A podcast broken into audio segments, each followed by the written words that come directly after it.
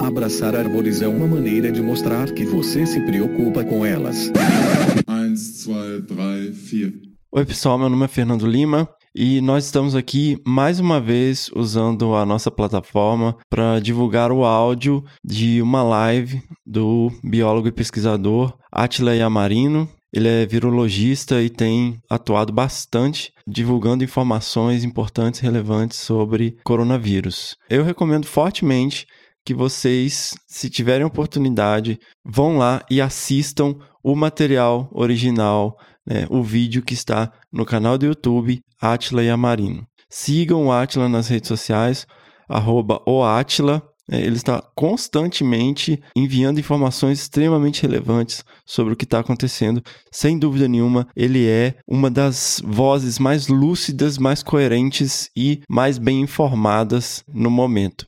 Então, vale a pena, parem de compartilhar áudiozinho, coisinhas de gente eh, que a gente não faz a menor ideia de quem é. O currículo do Latila tá aí na descrição do link. No sábado, nós disponibilizamos a live que foi realizada no dia 20 de março de 2020. No sábado, eu liguei pro Atila e ele falou que tudo bem, que não tem problema, agradeceu a divulgação, é, então nós estamos aqui disponibilizando somente o áudio dentro da nossa plataforma, que é uma maneira que nós é, encontramos de ajudar a divulgar. Então, se você está aqui ouvindo, eu recomendo fortemente que você, se tiver oportunidade, vá lá e assista o material original. O Atila ele apresenta uma série de gráficos que, por motivos óbvios, é, nós não estamos mostrando, porque aqui é áudio. Estamos aqui mais uma vez tentando usar o que está ao nosso alcance para poder divulgar informação que nós consideramos relevantes, é, que nós consideramos importantes.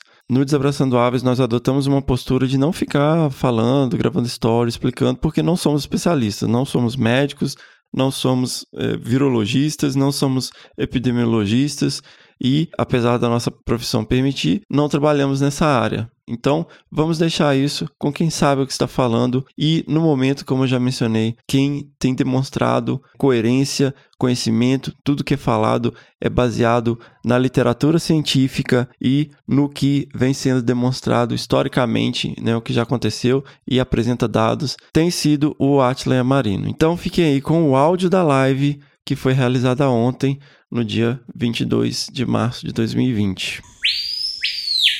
Olá, boa tarde, bom dia, boa noite. Sejam bem-vindos de novo a outra live em que a gente conversa um monte de coisas sobre o coronavírus. Para quem não me conhece, eu vou me apresentar agora toda vez porque o público está crescendo bastante, está mudando. Prazer, eu sou Atila Marino, eu sou biólogo, pesquisador, doutor em virologia e trabalhei bastante com espalhamento de vírus e é sobre isso que a gente vai conversar aqui hoje. A ideia, eu vou colocar o índice aqui, de novo, para quem quiser avançar para o momento certo do vídeo, então fique à vontade aqui. Para quem quiser avançar para cada momento desses, é só você procurar depois na linha de baixo onde está com essa cor e vai ser disso que a gente vai falar. Eu vou explicar um pouquinho sobre como funciona a Covid na pessoa, quanto tempo a gente tem até os sintomas, como isso acontece, que números que isso gera e como a gente pode interpretar a epidemia de cada país e do Brasil daqui para frente, com base nos números, o que, que isso quer dizer, quais são as medidas que a gente está tomando aqui no Brasil, inclusive em relação ao que eu comentei na live anterior, e alguns recadinhos finais do que, que a gente tem pela frente para começar, ok? É, bom, vamos lá. Primeira coisa, para explicar o curso da doença do COVID, da COVID. Já vou deixar bem claro. SARS-CoV-2, para quem não conhece o nome, é o nome do vírus do coronavírus atual. SARS-CoV-2. É o vírus, é o coronavírus próximo da SARS e o segundo que a gente conheceu, por isso 2. E Covid-19, que é o que eu vou repetir mais por aqui, é o nome da doença. É doença infecciosa causada pelo coronavírus, por isso Covid. Então, Covid é a doença e SARS-CoV-2 é o nome do vírus. Eu vou falar da Covid aqui e como é que é a progressão num paciente. Então, deixa eu mostrar para vocês aqui. Isso aqui é uma linha do tempo do que acontece, na média, com quem pega um, com quem pega o coronavírus. Eu sei que isso não estava claro antes, já vou deixar esse momento bem claro aqui, porque a gente vai usar isso daqui para frente em muita coisa que a gente conversar em vídeo aqui. É, para quem quiser as referências de tudo que eu estou falando, vão para o Saiba Mais assim que a live acabar. Vai estar tá tudo marcadinho aqui embaixo para vocês verem bonitinho, tá? Então, se alguém pegar o coronavírus, se alguém pegar a Covid, é isso aqui que vai acontecer. Vocês vão me desculpar. Mas hoje está ventando demais aqui. Então é isso aqui que vai acontecer com alguém que pegar coronavírus. A bolinha verde é a pessoa, conforme os dias vão andando, e aqui embaixo eu estou marcando o tempo que se passa.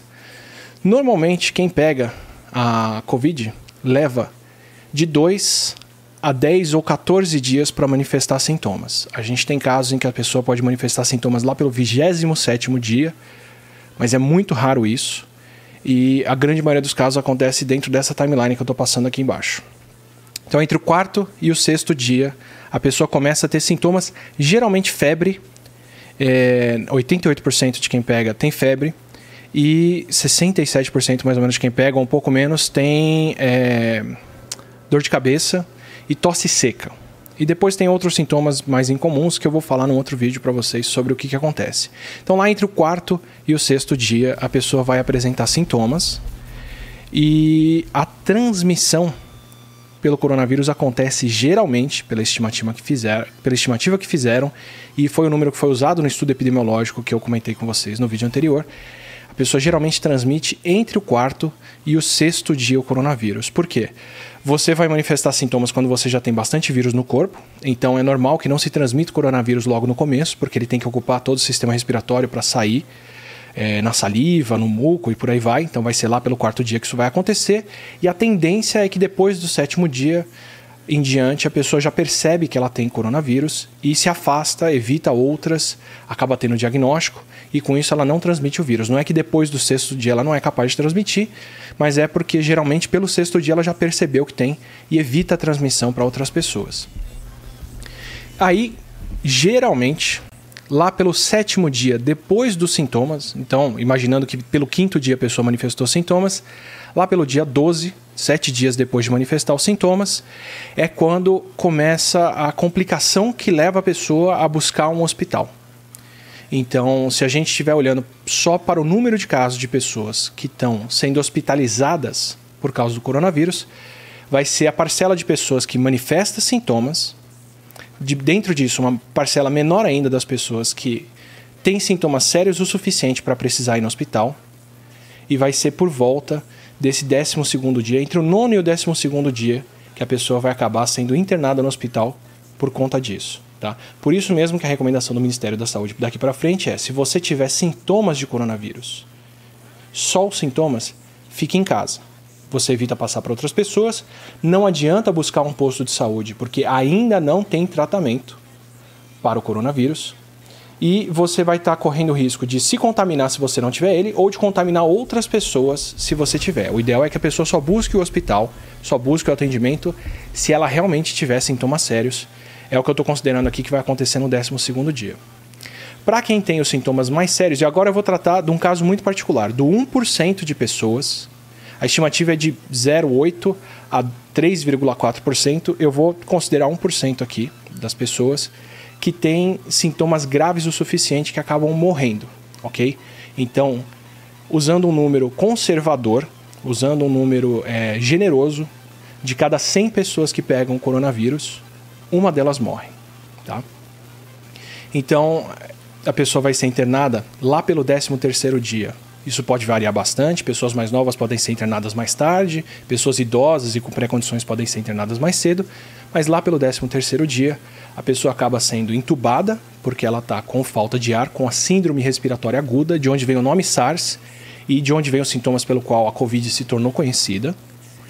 E nesse 1% dos casos, se foi alguém com pré-condições, se foi alguém que já tinha mais de 70 anos, se alguém que não estava com a diabetes controlada, se alguém que não estava com a pressão alta controlada, por volta de 14 dias depois dos sintomas, a pessoa chega a morrer. De novo, 1% de quem pega é uma parcela pequena em relação ao total de quem pega. Essa parcela só se torna grande se o total de quem pega o coronavírus for grande. É, essa morte vai acontecer em 14 dias na média.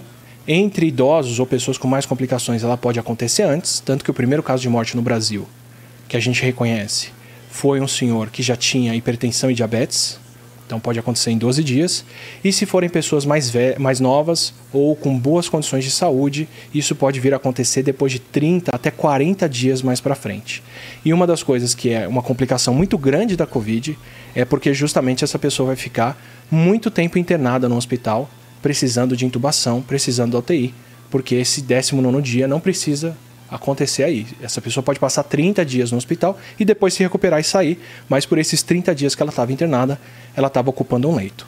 Isso aqui só para a gente entender que é essa linha do tempo que vai ditar os números e o que a gente vê daqui para frente. Tá? Eu precisava explicar para vocês esse ponto. Então, o que, que acontece uma vez que a gente tem esses números e que as coisas vão se passando? É... Se você olhar para transmissão, se você olhar para os pacientes, você vai ter isso aqui acontecendo. Vou deixar bonitinho aqui para vocês. É, vamos olhar agora para aquela linha do tempo daquele paciente que foi internado e que teve complicações respiratórias e que acabou morrendo no 19 dia. Vamos olhar para o que acontece com as pessoas que estão ao redor dele e que vão ser contaminadas com o coronavírus. Como eu disse para vocês, em média, entre o quarto e o sexto dia ah, é quando acontece o contágio. E a estimativa mais confiável que a gente tem, que veio agora mais para frente da epidemia, é de que em média alguém com coronavírus, com covid, passa esse vírus para duas a três pessoas.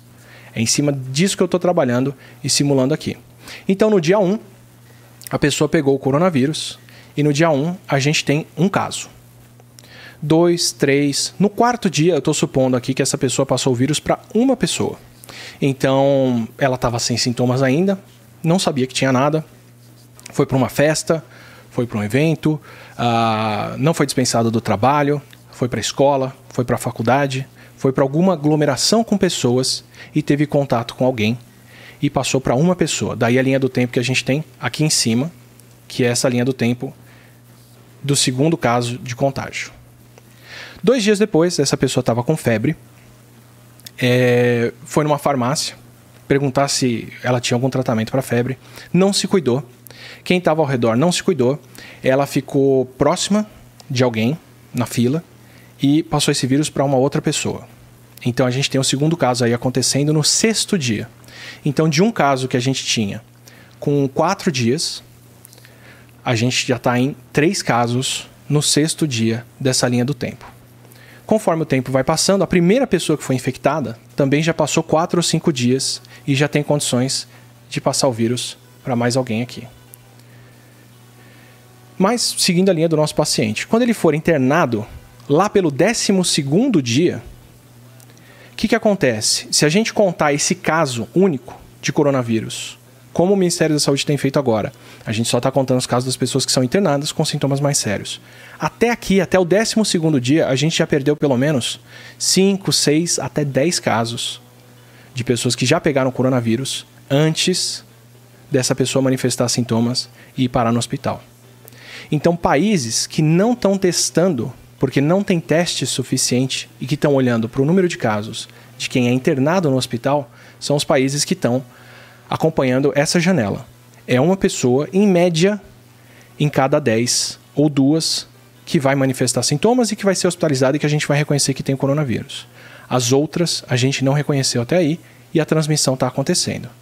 Se a gente estiver olhando só para o número de mortos, só para alguém que morreu, que seguiu esse curso até o fim, quando chegar no 19 dia, todo mundo que foi infectado ao redor dessa pessoa já transmitiu o vírus também. Então, imagine o caso de um país que não registrou nenhum caso de coronavírus, de repente tem alguém que morreu de pneumonia e eles diagnosticam que foi alguém que morreu de coronavírus. Só com essa morte, você já pode assumir quase mil casos de coronavírus naquele país, porque, como vocês viram, essa morte vai acontecer lá pelo 19 dia, e só nessa cadeia de transmissão aqui a gente já chegou quase a 20 mortes. Desculpa, só nessa cadeia de transmissão a gente já chegou quase a 20 casos que se a gente só estiver olhando para a pessoa que, foi, que teve complicações ao ponto de morrer, foi só um desses 20. E a gente tem que levar em conta que só 1% das pessoas, um pouco mais ou um pouco menos, chega a falecer. Então isso quer dizer que tem várias outras cadeias de transmissão que não foram contadas. Então quando a gente olha entre os países, a gente consegue usar os dois fatores para reconstruir onde e como eles estão em uma epidemia. Por exemplo, para dar um exemplo bem claro para vocês, olhando para os casos de hoje, dia 22 de março, os Estados Unidos têm 14.500 novos casos de coronavírus. Eles diagnosticaram 14.500 pessoas com coronavírus, entre quem foi testado e não tinha sintomas, quem foi testado e tinha sintomas, quem deu, interna quem deu entrada no hospital e quem ah, chegou ao ponto de, de falecer ou ter complicações mais sérias.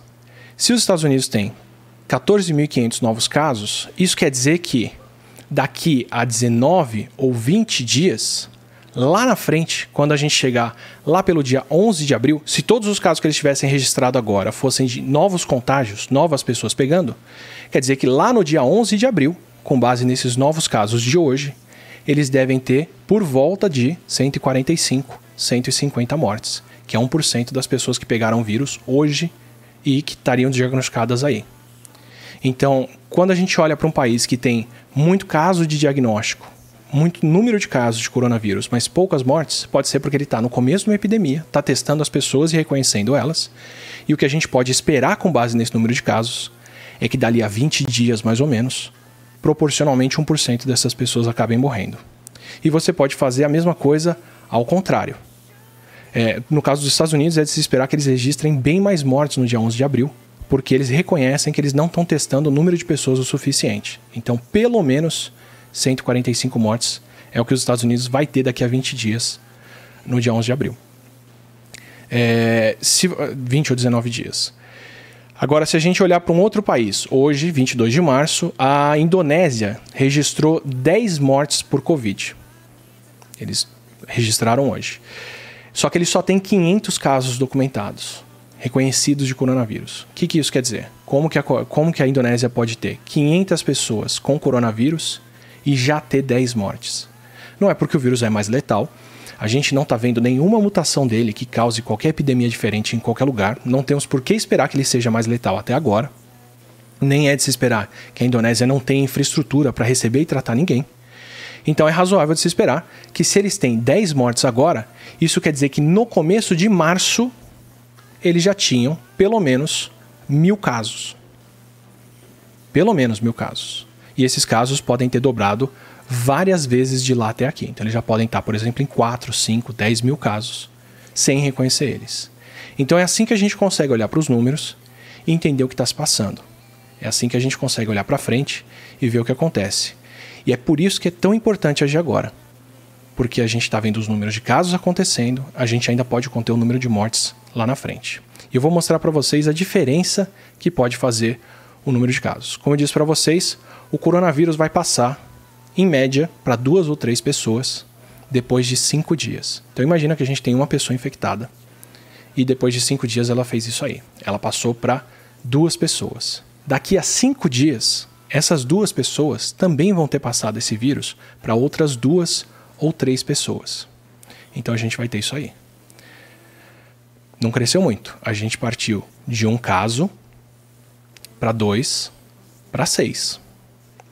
Dali a cinco dias depois, a gente vai ter isso aqui. Cada pessoa vai passar para duas ou três e a gente vai chegar em 12 casos. Dali a cinco dias, é isso que vai acontecer. Essas 12 pessoas vão infectar 27, as 27, 64. E esse surto vai crescendo. Então, isso é o que é o perigoso no coronavírus. A população dobra muito rápido, pelo menos a cada cinco dias, e a coisa cresce dessa forma. E é aqui que eu queria mostrar a importância que é a mitigação, a supressão. Por que, que é importante a gente tirar as pessoas das escolas, tirar as pessoas dos comércios que não são essenciais, tirar as pessoas de grandes eventos, de festas, de circulação, de comércio desnecessário, do trabalho que pode ser feito de casa, do trabalho que não é essencial, de tudo que a gente puder parar. Porque se você interromper essa cadeia de transmissão, quanto mais cedo você interromper ela, maior é o efeito cascata lá na frente. Então imagina, por exemplo, que a gente implementou medidas para barrar. Você fechou escolas. Agora, esse número de casos enorme que ia acontecer aqui em cima já não acontece mais.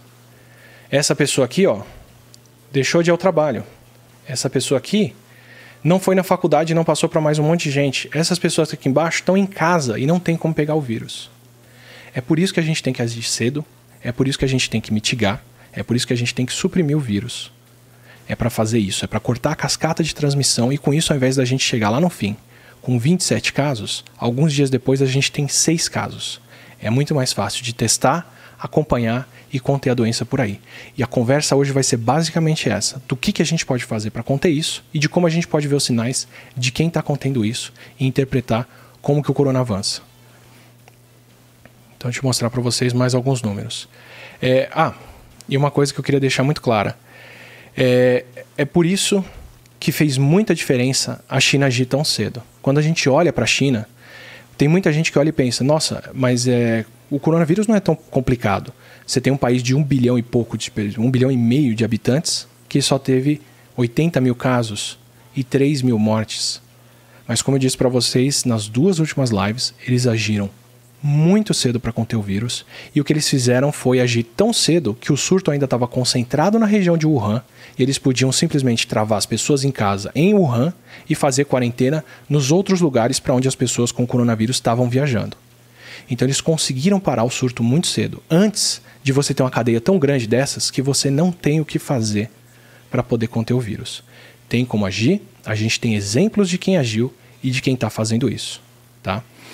O problema é, a China fez isso tão cedo e tão forte que durante o primeiro mês da epidemia, durante o mês de março, onde praticamente todos os casos de Covid estavam acontecendo na China, a gente tinha a impressão de que esse surto não era tão sério, porque ele ficou contido, porque de fato um país com mais de um bilhão de pessoas estava com alguns milhares de casos acontecendo.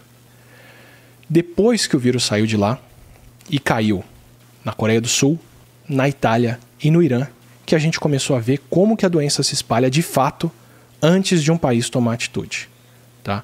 A Coreia do Sul agiu rápido também, instituiu testes e está fazendo testes nas pessoas até hoje, e eu vou citar os exemplos deles várias vezes por aqui, porque é o país que tem menos infraestrutura parada, porque é o país que proporcionalmente faz mais testes.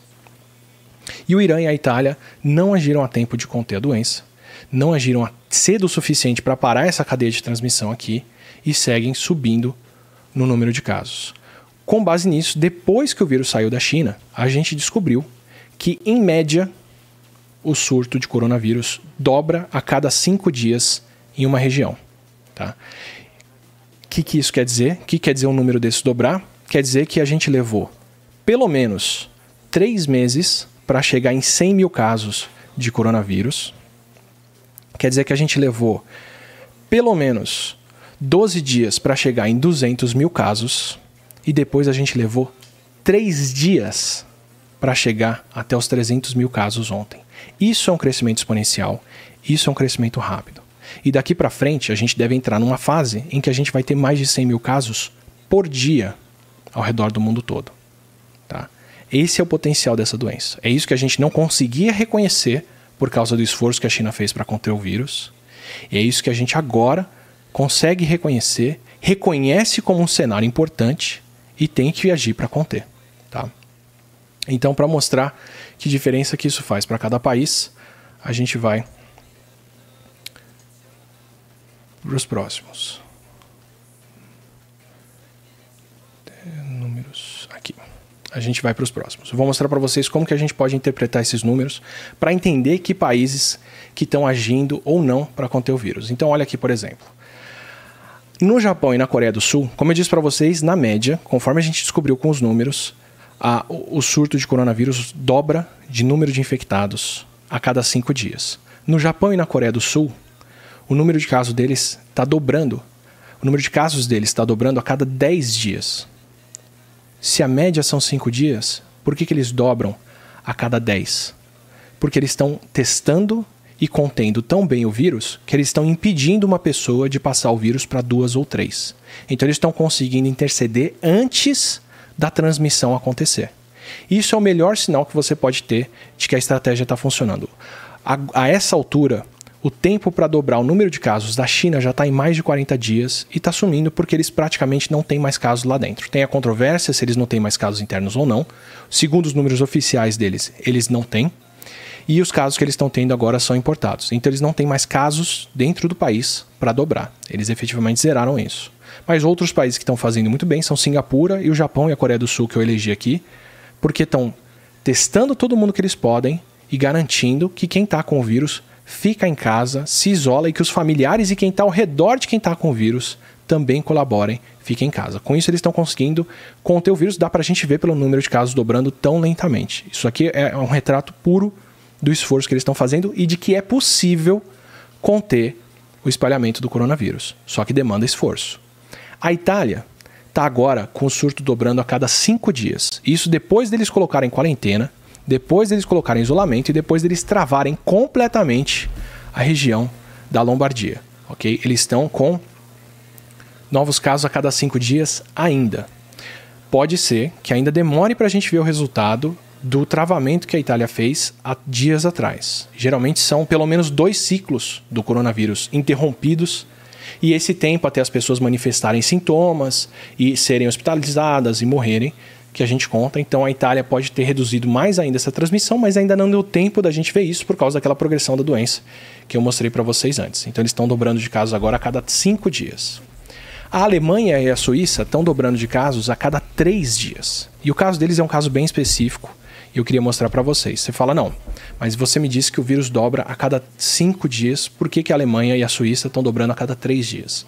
Isso é sinal de que o surto avançou e eles estão conseguindo conter e agora testar todo mundo que está com coronavírus. Então, o número de casos, pelo menos na Alemanha e na Suíça, que são países que têm muitos recursos e que estão levando isso muito a sério, esse número de casos tende a estar tá aumentando dessa forma, porque eles estão diagnosticando muitas pessoas que outros países não estariam diagnosticando, porque eles têm testes suficientes para conter o vírus. O ideal é que daqui uma semana ou duas ou três, conforme o tempo passar e der tempo da gente ver o reflexo da ação deles, eles também estejam entre os países que estão dobrando a cada 10 dias só, porque agora eles conseguiram segurar todo mundo. De novo, para mostrar para vocês que é possível conter o vírus. A Espanha estava dobrando de casos a cada três dias, como é o caso há um tempo atrás, agora menos, do Reino Unido, Holanda, Austrália e Bélgica, e como é o caso a essa altura do Brasil e dos Estados Unidos. E a situação aí é um pouco diferente. Um pouco diferente por quê? Se você tem o surto em uma região, essa região dobra de casos a cada cinco dias. Se você tem mais de um foco, mais de um surto de coronavírus, você pode ter as duas regiões dobrando, ou três, ou quatro, ou cinco, ou quantas regiões for, dobrando a cada cinco dias. E a soma disso no final, elas não vão estar em sincronia, perfeitas, bonitinhas, é que você vai ver o número de casos dobrando no intervalo menor, como é o intervalo de três dias ou de quatro. Então, nesses outros países, se esse surto está com um ciclo menor do que três dias, e não é porque estão testando muita gente, é porque tem mais de uma região atingida pelo coronavírus e ele ainda está se espalhando forte lá. Isso foi muito seriamente o caso da Espanha. A Espanha ainda está com a maioria das pessoas infectadas pelo coronavírus naquela fase delas começarem a manifestar sintomas e começarem a procurar hospitalização. Mas pelo ritmo que a Espanha cresceu, e como eu mostro para vocês, ela ainda está com quatro dias para dobrar o número de casos, isso quer dizer que em pouco tempo a Espanha vai alcançar a Itália em número de mortes e provavelmente passar, porque ela ainda está com esse crescimento muito grande. Só que ainda a gente não teve os 20 dias, 30 dias para começar a ver essas mortes acontecendo. Mas você consegue olhar para o número de casos agora e o crescimento e prever o que vai acontecer depois. Reino Unido, Holanda, Austrália e Bélgica estão fazendo o possível para testar as pessoas, estão entre os países que estão crescendo mais rápido em número de testes. E Brasil e Estados Unidos são dois países continentais que tem muito espaço e espaço suficiente para acontecer mais de um surto ao mesmo tempo e para a gente ver esse número de casos dobrando mais rápido do que outros. O que quer dizer que talvez daqui para frente, se a gente quiser entender o que pode acontecer no Brasil, seja importante a gente olhar para os Estados Unidos, que já estão com seus 30 mil casos, 20 e poucos mil casos, eu já nem sei o número muito ao certo, mas que estão com mais de um foco de coronavírus lá e podem informar mais a gente do que os países europeus que são pequenos e estão conseguindo conter o vírus em uma região só, como foi o caso da China também, por ter agido tão rápido. Tá? É... E aí o que, que isso quer dizer? Dá para dividir então, com base nesse crescimento, os países nesse tipo de agrupamento aqui. A gente tem os países que estão fazendo muitos testes, como a Alemanha, como a Austrália, como a Coreia do Sul.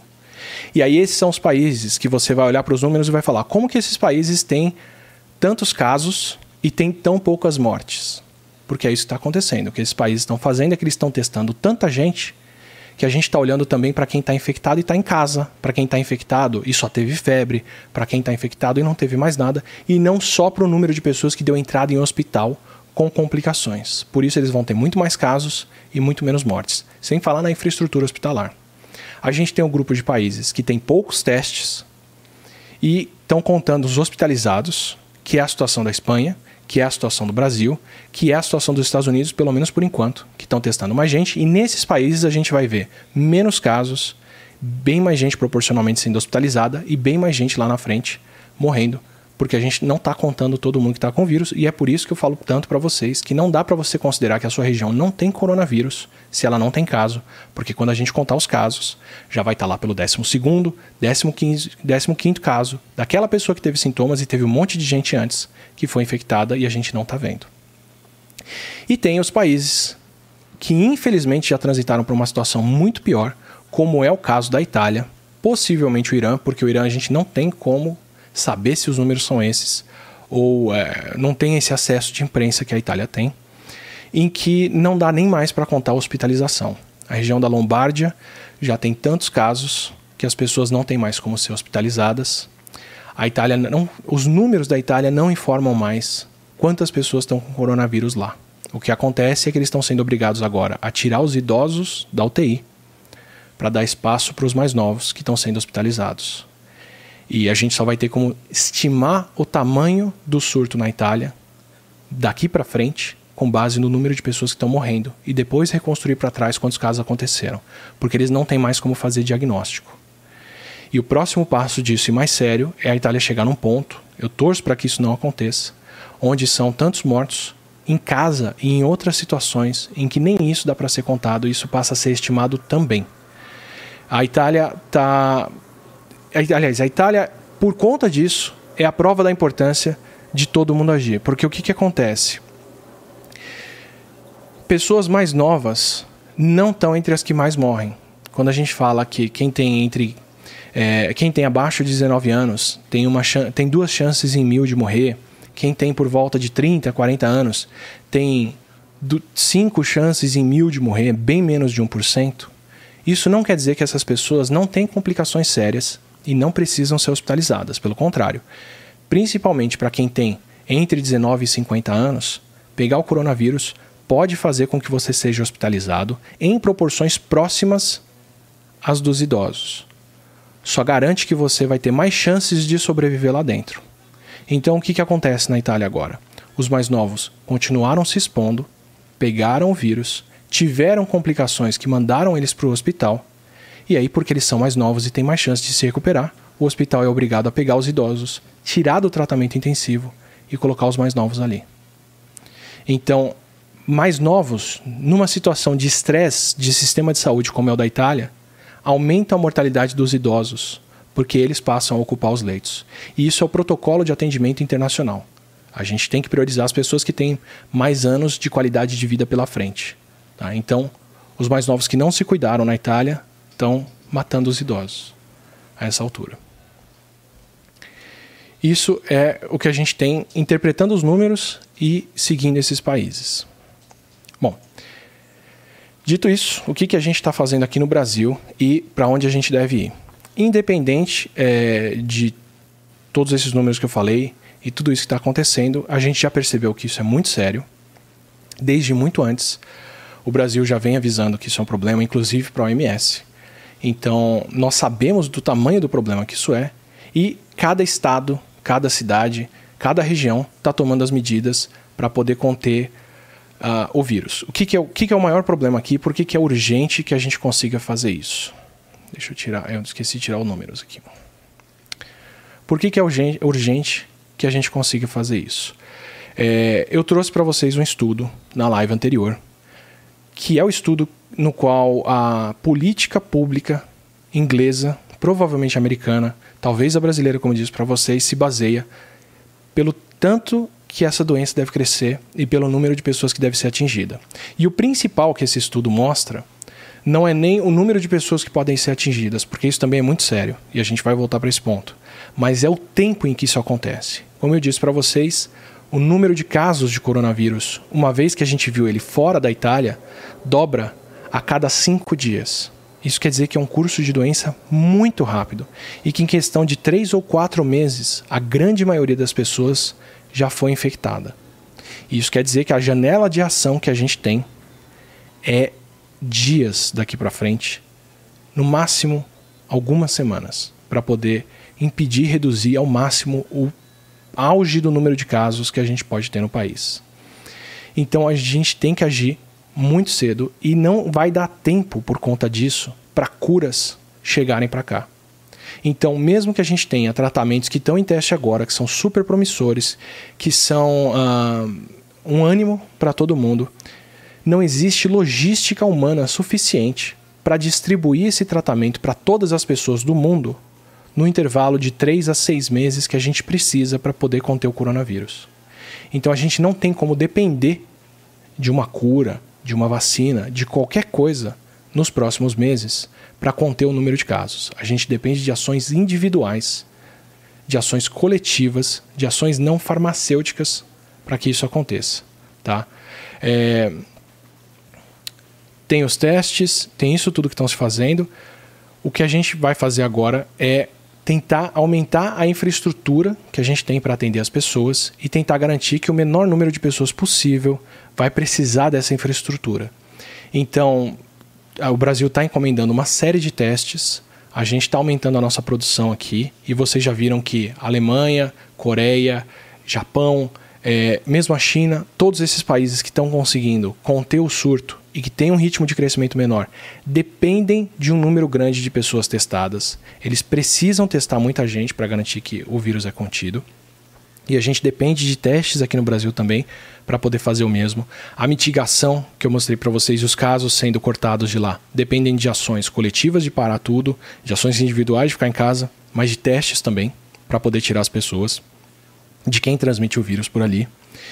E a gente também depende de aumentar a infraestrutura hospitalar. Como eu disse, até 20% das pessoas que pegam coronavírus precisam ser hospitalizadas. É ótimo para os 80% que vão ter febre, alguma outra coisa, mas só. Mas são 20% das pessoas chegando e precisando de hospitais. E uma parte delas sendo internada e precisando de respirador, precisando de é, oxigênio e uma série de outras coisas. Então, parte do esforço para conter o coronavírus é aumentar a capacidade hospitalar. Eu falo naquele vídeo sobre por que, que o coronavírus vai para a sua vida, que a gente quer ter uma curva de infectados que fica abaixo da infraestrutura hospitalar. Para poder fazer isso, aumentar a infraestrutura hospitalar também é importante.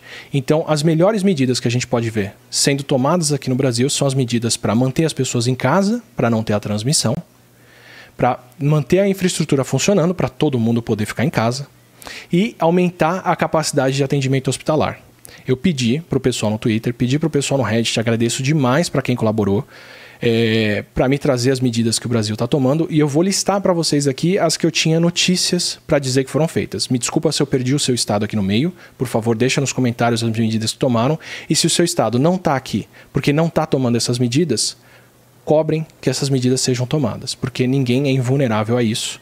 E como eu disse, 1% é um número relativamente baixo de mortes, mas 1% de muita gente ainda é muita gente. Então a gente tem no Brasil pelo menos Alagoas, Amazonas, Ceará, Distrito Federal, Espírito Santo, Goiás, Maranhão, Pará, Paraíba, Pernambuco, Rio Grande do Norte, Rio Grande do Sul e Santa Catarina que estão fechando aglomerações, vão manter só o comércio essencial funcionando e estão restringindo, em alguns casos, estradas, em outros casos, voos.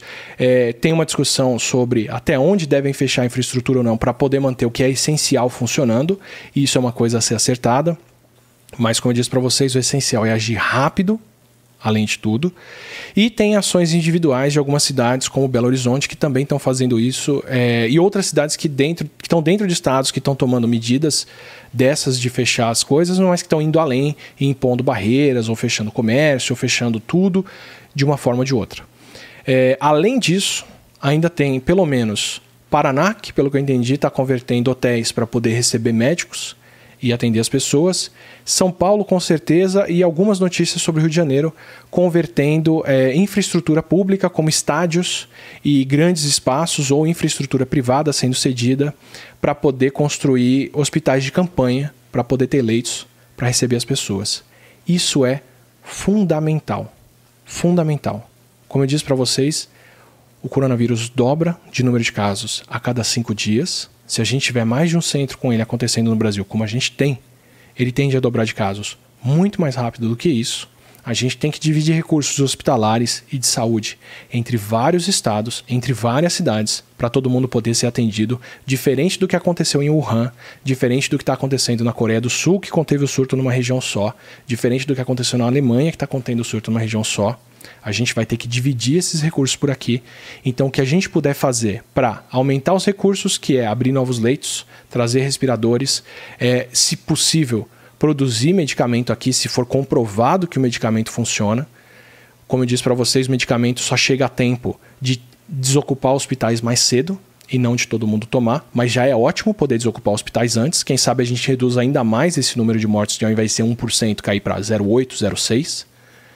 Mas reduzir o número de contágios é fundamental para que essa proporção de 1% ou meio por cento seja de muito poucas pessoas. Então, o que, que a gente tem por aqui? Essas medidas estão sendo tomadas, a gente está cedo no surto ainda. Nós sabemos como esse surto progride há semanas, a gente sabe o que é necessário fazer. Tem estudos mostrando que você precisa de mitigação, que você precisa de supressão, precisa parar tudo que é possível parar para poder manter só os, os, os ah, as atividades e os serviços essenciais funcionando, para garantir que o menor número possível de pessoas peguem o coronavírus. Tá? Eu falo no, no vídeo anterior que existe aquele estudo que estima que se não se fizer nada, a proporção de mortos é muito grande. Se se fizer mitigação e vários tipos de contenção, como parar escolas, parar faculdades, parar o trabalho que não é essencial, isolar os idosos, dá para reduzir esse número de mortos. E se a gente fizer para um milhão, extrapolando aqui no Brasil é, de maneira muito grosseira, pode ser um número maior. É, se tomarmos algumas medidas, esse é o número. Se a gente tomar várias delas, como vários estados estão tomando, a gente pode reduzir esse número de mortes para alguns milhares.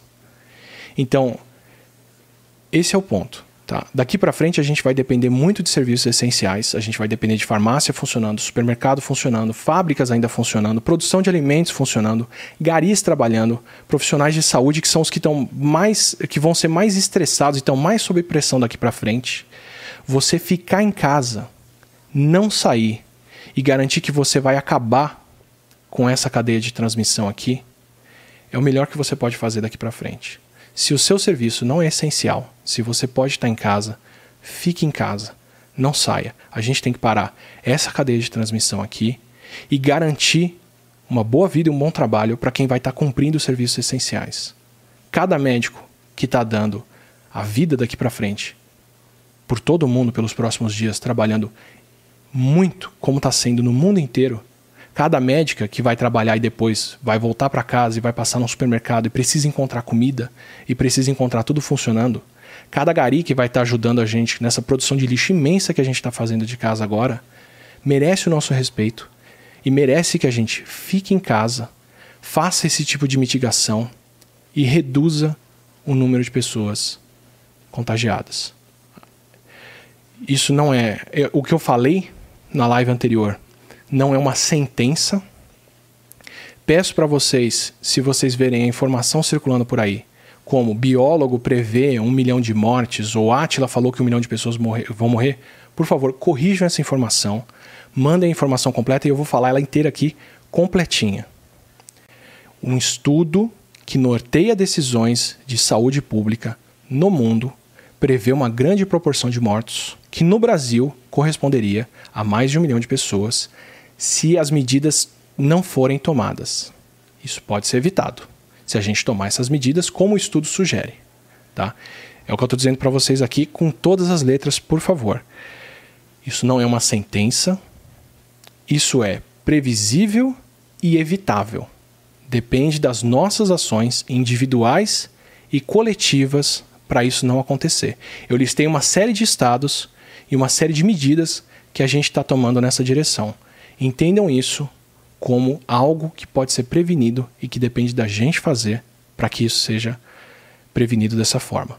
Tá? Então a gente tem um período complicado pela frente, que depende da ação das pessoas. A ideia da live anterior, e pelo visto foi o que aconteceu, era acordar as pessoas para que o mundo mudou, porque a gente vai ter que passar por isso junto agora. Não é fácil ficar em casa, não é fácil ficar em, não é fácil ficar em confinamento daqui para frente. Você tem que manter contato com seus amigos, com seus familiares, com as pessoas próximas, tanto para o seu contato social, quanto para garantir que está todo mundo bem, que não tem alguém doente, que não tem alguém precisando.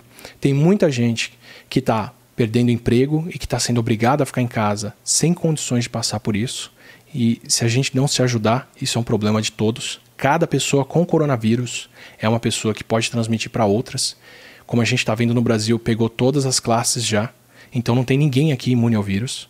Isso depende da ação de todo mundo. Aceite que você tem que ficar em casa. E essa era a ideia da live anterior. Era falar: olha, esse é o grande motivo que a gente tem para ficar em casa. E é por isso que a gente tem que agir muito cedo aqui. Aproveita para estudar, para aprender alguma coisa nova, para renovar o contato com as pessoas, para refletir um pouco. Busque ajuda. Tem psicólogos, tem psiquiatras, tem pessoas dando apoio em todos os cantos. Se você está me assistindo, você provavelmente está vendo isso pela internet e é por onde a gente tem como pedir o apoio das pessoas agora. Mas vamos fazer isso aqui, ó. Depende da gente, como país, como pessoas, fazer isso e reduzir o número de casos que a gente tem daqui para frente, tá? É, como eu disse para vocês, esse número que eu falo lá atrás não é uma sentença. Esse número que eu falo na live anterior é o que a gente deve evitar que aconteça. Tá? Então, só para pedir para vocês de novo, é... estão distorcendo um pouco a mensagem, não sei, não é intencional, acredito, mas as pessoas às vezes estão pegando só o trecho em que eu falo esse número e estão tomando isso como o que deve vir aqui pela frente não deixem isso acontecer. Se vocês veem uma notícia, se vocês veem alguém compartilhando esse tipo de vídeo, é, falem para as pessoas: olha, o que ele falou é que isso é o previsto de acordo com estudos e é o que a gente pode evitar tendo ações agora. De novo, só para ser muito claro, isso não é uma sentença, isso é o que a gente pode evitar agindo. Tá? Eu estou falando muito isso, eu estou enfatizando isso, porque a gente está no comando do que acontece. O coronavírus não é uma roleta. A gente já teve vários países passando por isso e a gente tem vários exemplos fora para ver como isso acontece e o que a gente pode fazer para evitar. Parar o que não é essencial, testar as pessoas, trabalhar de casa, não sair de casa, não ter contato, isolar os idosos. É tudo que a gente tem que fazer daqui para frente. E vocês veem que eu nem estou falando mais de lavar as mãos, porque lavar as mãos é um cuidado que você já tem que ter internalizado. Eu estou falando dos cuidados coletivos. É tudo que a gente tem que fazer daqui para frente para não passar por isso, tá? Então eu queria deixar isso muito claro aqui. Eu não quero esse tipo de, de mensagem e recado saindo do contexto daqui para frente. Quero reforçar para vocês que aquilo não foi uma sentença. A ação está nas nossas mãos. Tá? A gente ainda não chegou nesse futuro e a gente ainda está em tempo de agir para ele. Essa semana, a próxima semana e as outras são essenciais para o tamanho do pico que esse surto pode ter no Brasil não ser grande, porque, como eu disse, 1% de mortalidade é pouco mas de muita gente, de muitas pessoas é muito, e a gente tem que garantir que não são muitas pessoas. A gente deve isso a todo mundo que está mantendo a infraestrutura e cuidando do país, enquanto quem pode estar tá em casa, está em casa. É a nossa parte, ok? Só para explicar para vocês o que vem por agora. Terça-feira eu vou falar de novo com o Felipe, a gente tem um xadrez verbal detalhando o que está acontecendo no mundo em bem mais uh, pontos do que eu falei por aqui e a gente vai explicar o que, que a Coreia está fazendo para ter tantos testes por lá e por que está funcionando tão bem na Coreia e em outros países. Quarta-feira tem outra live para a gente ver o que está acontecendo no Brasil e em outros países. E até segunda-feira da semana que vem vai ter um vídeo sobre como a Covid progride no corpo e por que, que a gente tem os sintomas que a gente tem. A ideia é daqui para frente é a gente fazer um material que possa ajudar as pessoas com como cuidar de alguém com coronavírus, o que, que ele faz no corpo, o que, que a gente faz para se cuidar. E é, peço encarecidamente para vocês, esse vídeo aqui é um vídeo com licença aberta. Ele está é, totalmente disponível para você baixar, picar, editar, espalhar ele por aí. Se você quiser é, traduzir ele em libras, por favor, traduza, replique onde você quiser. Se você quiser pegar o áudio e fazer outra coisa com ele, faça também. Se você for editar para pegar um trechinho, eu só peço de verdade isso Algumas mensagens são complexas, elas precisam ser passadas por inteiro, então, por favor, manda a mensagem como um todo e cobre de quem está compartilhando essas mensagens, que essas pessoas compartilhem tudo. É muito fácil de pegar um trechinho ou dois e usar eles fora de contexto e dar a entender uma outra coisa. Se tudo der certo, logo mais a gente tem legenda em outras línguas para a live anterior e mais para frente para essa aqui. E fica esse recado. Nada disso é inevitável, a gente pode agir para fazer.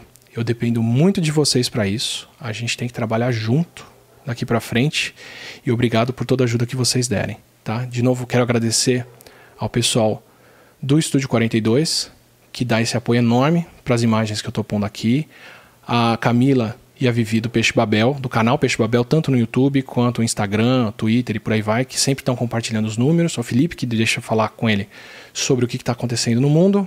Obrigado ao pessoal do Reddit, que está aqui em cima, e o pessoal do Twitter, que me mandou informações. Se você quer vídeos, quer tirar dúvidas sobre o corona, tem o grupo do Telegram, que é esse t.me aqui, Corona Underline Atla, onde estão os vídeos e os estudos e os materiais que eu cito por aqui. E nas outras redes sociais eu volto logo mais a comentar sobre o que está se passando com ele. Obrigado demais e vamos junto nessa.